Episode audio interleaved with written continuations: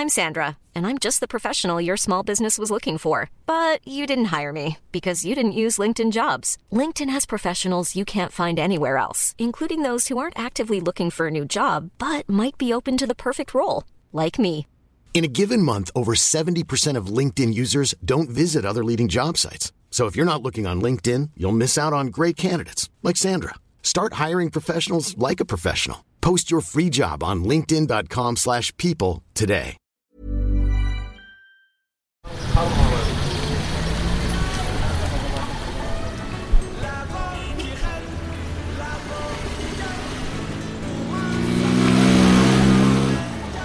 Oui, Alibeta Oui, Oui, on est en- on a, j'ai trouvé l'entrée de la case des tout petits. On est, entre- on est à l'intérieur.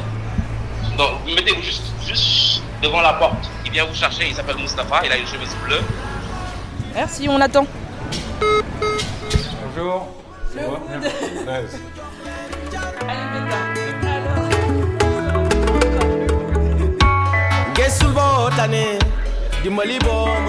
Alors la première chose qui saute aux yeux quand on arrive à Dakar, c'est la jeunesse des gens dans la rue.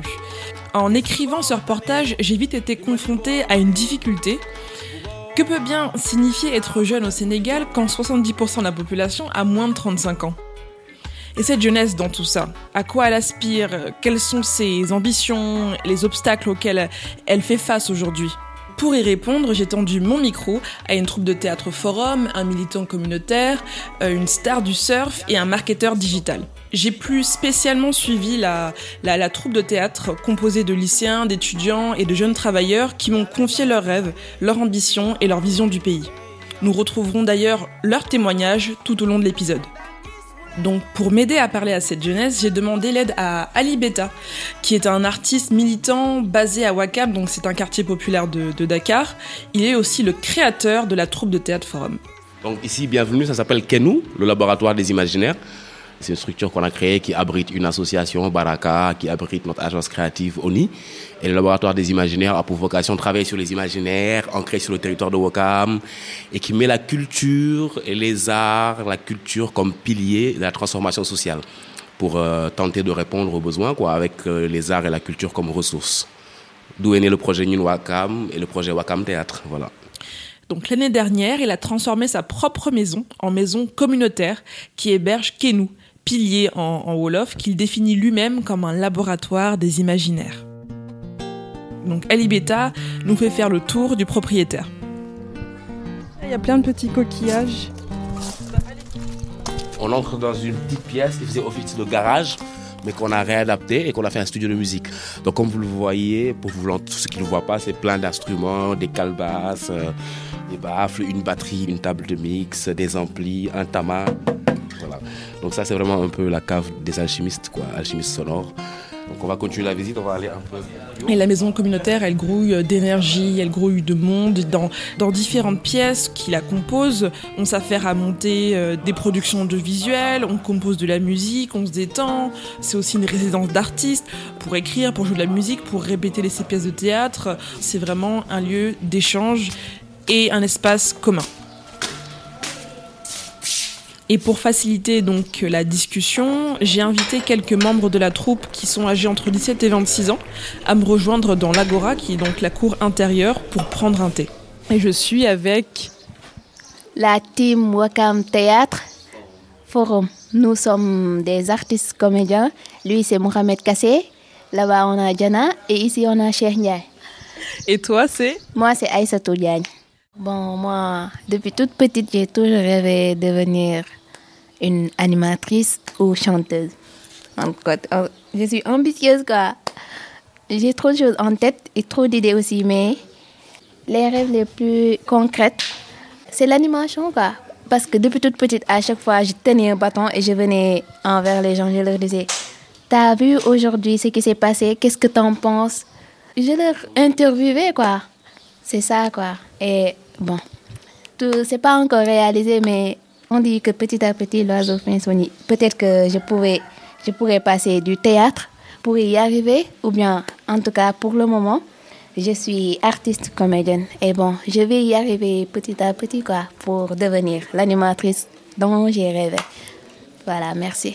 Moi, je vais dire que mon rêve, en fait, en gros, euh, c'était de devenir, c'est essayer de devenir un médecin. Parce que maman, elle est sage-femme, donc elle est à l'hôpital et tout. Et j'ai voulu faire encore plus que ce qu'elle a déjà accompli. Donc, en plus, c'est un métier qui me plaît bien. J'aime bien aider les gens et tout, tu vois. J'aime bien prendre soin d'eux. C'est ça, en fait, mon rêve à moi, d'être médecin. Mohamed Kassé, j'ai 18 ans. Donc, je peux dire que mon rêve, c'est d'être avocat pour défendre surtout les personnes qui ne sont pas respectées quand même, comme, genre, comme par exemple moi, je peux dire. On te fait des discriminations, genre ces trucs de choses, des menaces et tout. Être jeune au Sénégal, c'est être fort. Moi, je crois à ça. Si tu n'es pas fort au Sénégal, tu es foutu faut pas avoir de points faibles ici. Donc, le rêve, c'est d'être avocat et de protéger des personnes, de défendre. Et moi aussi, je partage l'avis de Mohamed Kassé. Dans le pays où nous sommes, actuellement, on est en période de crise et il faudra être fort pour t'en sortir. Nous sommes des jeunes et au futur, c'est nous qui allons gérer le pays. Donc, du coup, il faudra apprendre dès à présent dès à présent que qu'on doit se mettre en tête que nous, nous sommes les futurs gens qui vont diriger ce pays. Donc, nous devrons être forts, pas forts physiquement, mais forts mentalement. Et pour pouvoir relever les défis, car nous, nous aurons toujours des défis. Dès qu'on passe l'âge d'adolescence jusqu'à devenir vieille, on a toujours des défis devant nous. Ici, on peut dire tu commences à être mature à l'âge de, de 12 ans quand même. Au moment où tu as ton, ton CFE, tu commences à être toi, on, te prend comme quelqu'un d'adulte. On commence à te laisser te débrouiller toi-même. On n'est pas en Europe où comme ton parent te fait un compte. On verse chaque, chaque, fois des comptes bloqués comme ça à, à 25 ans, je sais pas. Mais je dis là, euh, par exemple, sur 90% des cas, ce n'est pas, pas le cas. Ici, tu repars à zéro.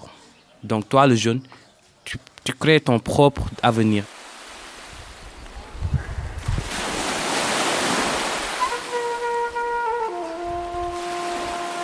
créer son propre avenir. C'est ce qu'a fait Raju Sambi. C'est la star montante du surf ici à Dakar. En 2018, elle s'est fait repérer par euh, un entraîneur américain en vacances au Sénégal. Et grâce à cette rencontre, elle part surfer en Californie. Et à 25 ans, elle tente toujours de, faire tomber les barrières sexistes qui l'empêchent de surfer pour réaliser son rêve, participer au JO de Tokyo. On a vraiment une vue à 360. D'un côté, le Dakar continental, l'autre côté l'océan Atlantique, qui est euh, vraiment euh, bleu-azur. Je donne des noms, parfois je le dis mon amour, mon bout de mon copain ou bien ma vie comme ça. C'est fort ces mots-là. Parce que quand tu es dans l'eau, il faut que tu te connectes avec l'eau. La mer doit être ta famille, les vagues ta meilleure amie et la planche serait ton amour parce que tu dois avoir, avoir une bonne connexion dans l'eau. Si tu laisses les vagues te contrôler, chaque fois tu vas tomber. Il faut que toi-même tu contrôles les vagues et comme ça tu vas avoir une bonne condition avec la mer. Raju nous a donné rendez-vous un matin avant son entraînement de surf et on la retrouve donc à Ngor, qui est un village de pêcheurs au nord de Dakar. Entre 13 ans et 14 ans, j'ai commencé à surfer. Tu sais, j'habite euh, tout près ici, donc tout le temps je vois les personnes qui partent surfer. Donc j'ai regardé, mais j'ai dit, où sont les, les filles sénégalaises? Et je me disais, mais il n'y a pas de filles sénégalaises. J'ai dit, mais pourquoi pas aller surfer et représenter mon pays en tant que fille, en tant que sénégalaise et en tant qu'africaine et partout dans le monde pour représenter les Noirs. Tu sais, tout le monde savent nager, surfer. Et dans ma famille, il y a beaucoup qui surfent. Il y a mon oncle, il y a mon, mon cousin, il y a mes neveux, il y a mon frère qui surfe. Donc euh, c'est quelque chose de familial, quoi.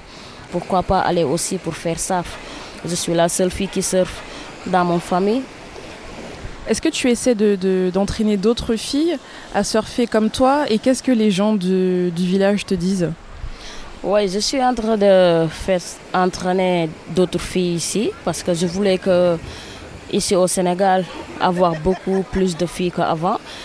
Mais au début, c'était un peu compliqué, un peu difficile pour moi. Même moi, quand j'ai commencé, c'était un peu difficile pour moi parce que ma famille ne voit pas des filles qui surfent, donc ils m'interdisent d'aller surfer.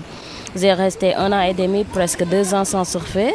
Donc après, j'ai dit non, Hadjou, tu as quelque chose à faire. Ce sont tes rêves d'aller surfer, de représenter quelque chose au Sénégal, en Afrique et partout dans le monde. Donc tu dois aller pour te battre.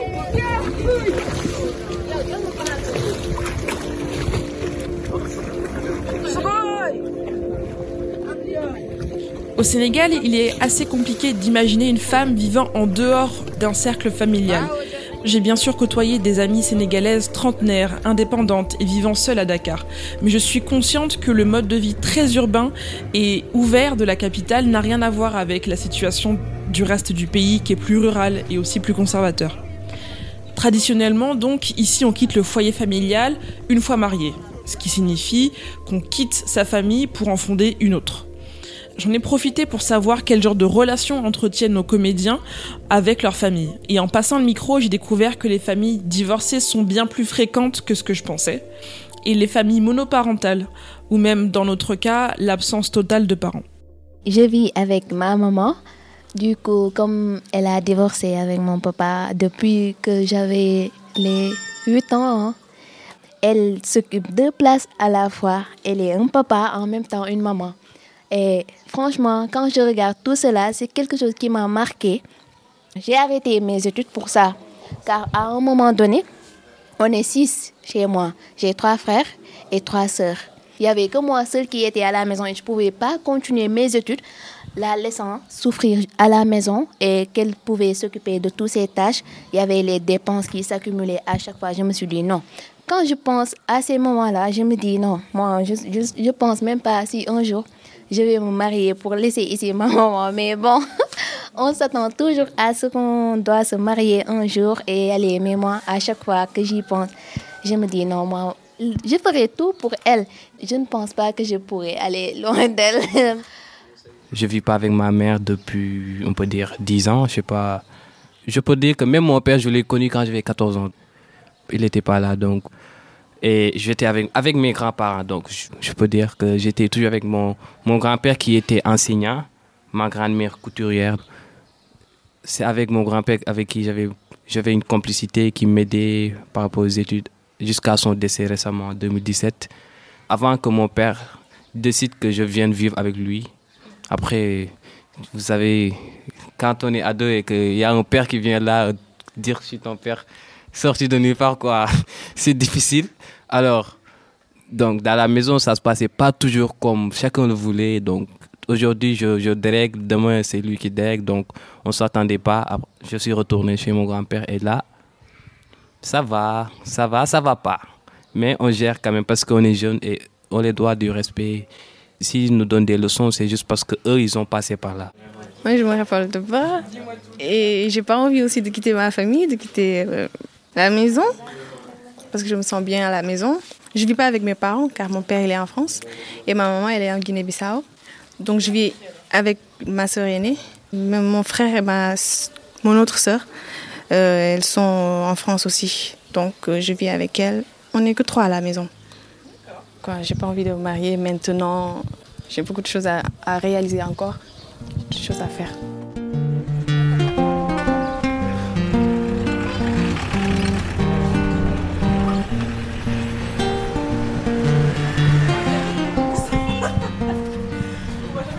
Si leur utilisation des réseaux sociaux ne change pas tellement des habitudes des jeunes de leur âge, ce n'a pas toujours été le cas au Sénégal où les réseaux sociaux ont été utilisés comme un nouveau moyen de recréer un lien social et à la fois d'améliorer la démocratie dans le pays. Salut Nati Nati est en train de nous faire euh, coucou du haut de sa fenêtre euh, de son immeuble. C'est quel étage? Deuxième? Ok. Donc pour en savoir plus, j'ai rencontré Nati Saidi, qui est donc le cofondateur d'Africtiviste. Euh, il s'agit d'un, c'est un réseau de, de, de cyber-citoyens panafricains. Et donc Nati Saidi, il est marketeur digital, c'est un fan de basket et de reggae. Et il nous accueille chez lui dans le quartier de Sicap. Ok. C'est sympa Nati Ça va? Donc en 2009, le taux de pénétration d'Internet au Sénégal, c'était de 8%. Il n'y avait qu'une seule offre, c'était l'ADSL et c'était à 25 000 francs CFA. Et donc, ce n'était pas donné à tout le monde. Uniquement réservé à une couche de personnes.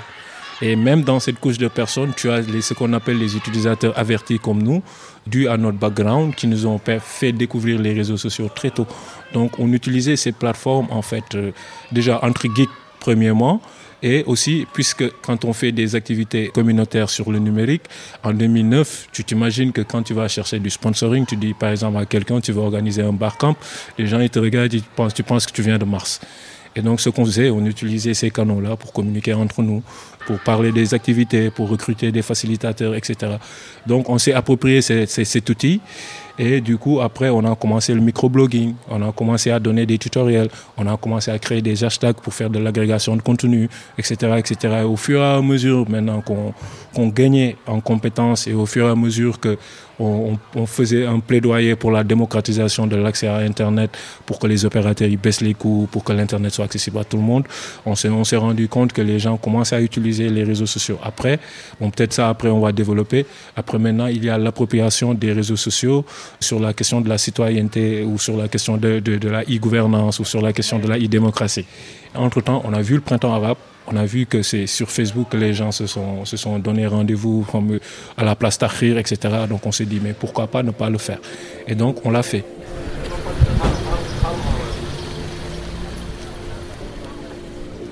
Le contexte du Sénégal, c'est la stabilité démocratique. On avait un président, euh, il était vieux, mais il voulait briguer un troisième mandat. Mais les gens ont dit non. Malgré cela, il a forcé. Et donc d'où aujourd'hui la création de l'hashtag Sunu 2012 et aussi la création de l'hashtag Kebetu qui était une manière d'agréger toutes les informations.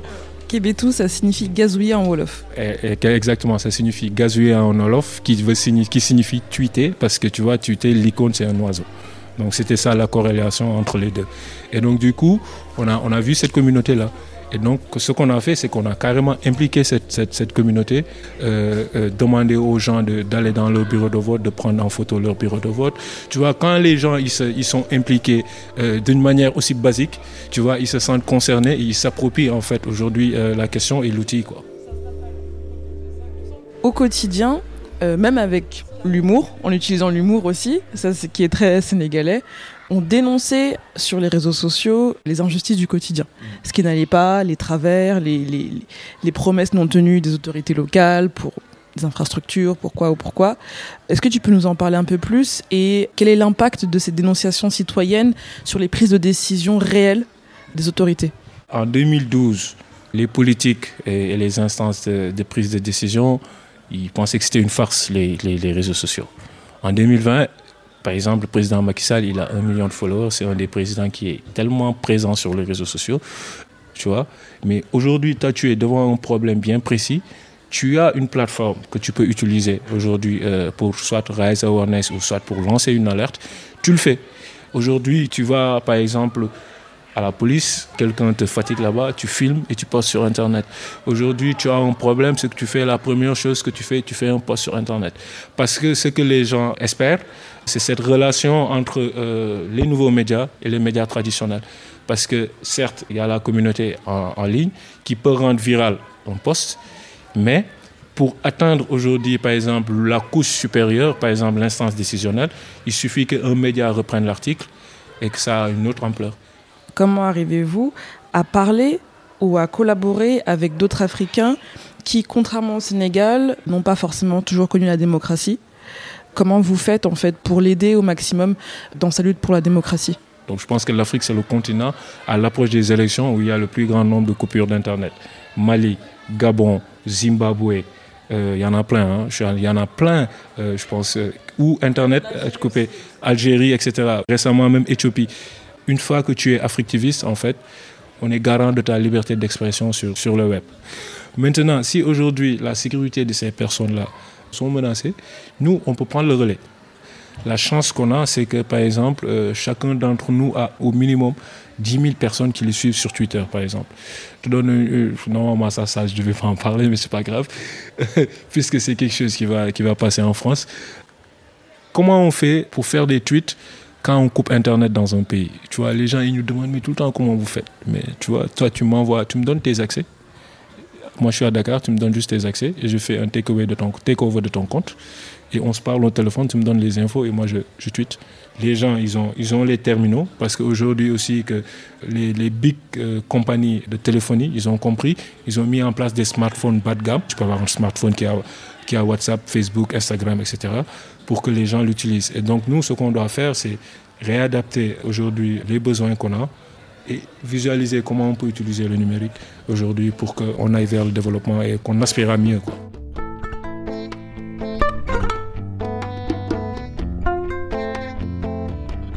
Ici, les réseaux sociaux et le numérique font partie des enjeux de développement des années à venir du pays.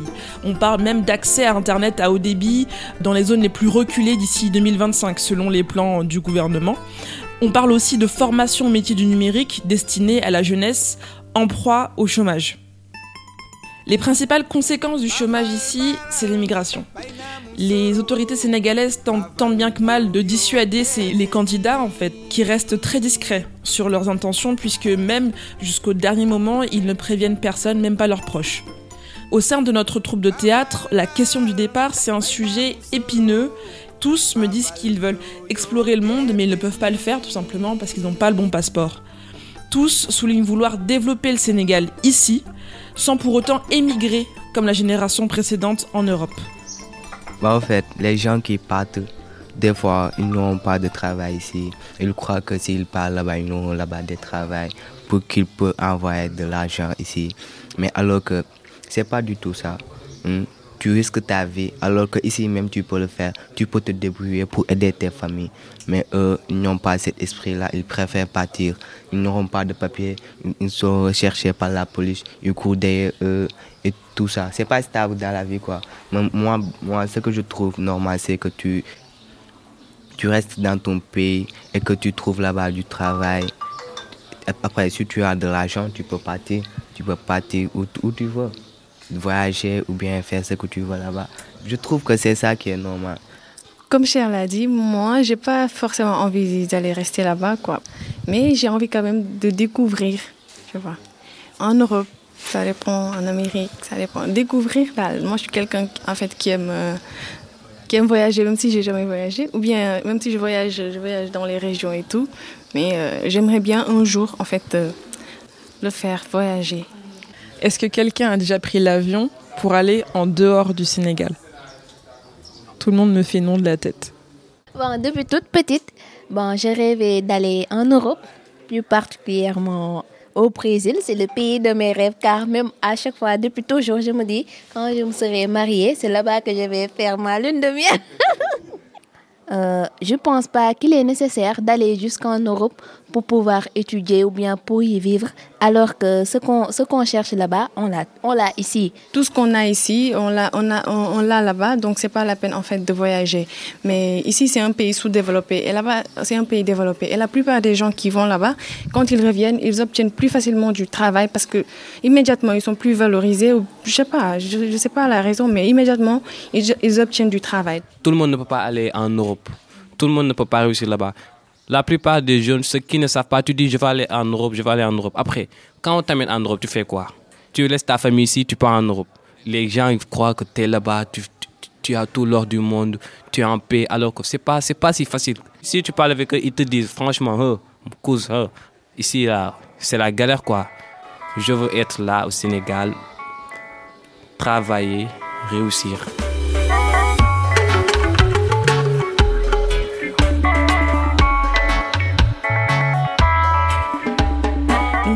Je l'ai entendu à maintes reprises chez les locaux, comme au sein de la diaspora africaine en France.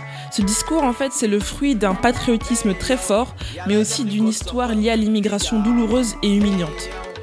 Ce discours, il s'inscrit aussi dans une longue démarche politique et une démarche socio-culturelle panafricaine qui vise à démystifier les pays du Nord comme étant un Eldorado à atteindre pour rendre les pays africains plus attractifs. Ce que je retiendrai de ma venue ici, c'est que cette jeunesse que j'ai rencontrée a profondément envie de réussir.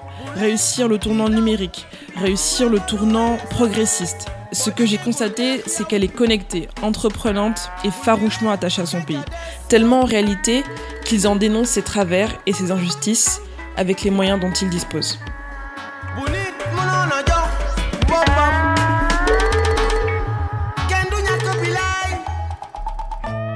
Merci à Estelle Janjo pour ces épisodes hors série de Programme B avec l'Agence française de développement, des épisodes réalisés par Théo Boulanger. Si vous allez sur l'Instagram de Binge Audio, vous retrouverez toutes les illustrations réalisées par Grégory Mardon tout au long de ce reportage. Et nous on se retrouve lundi pour un nouvel épisode.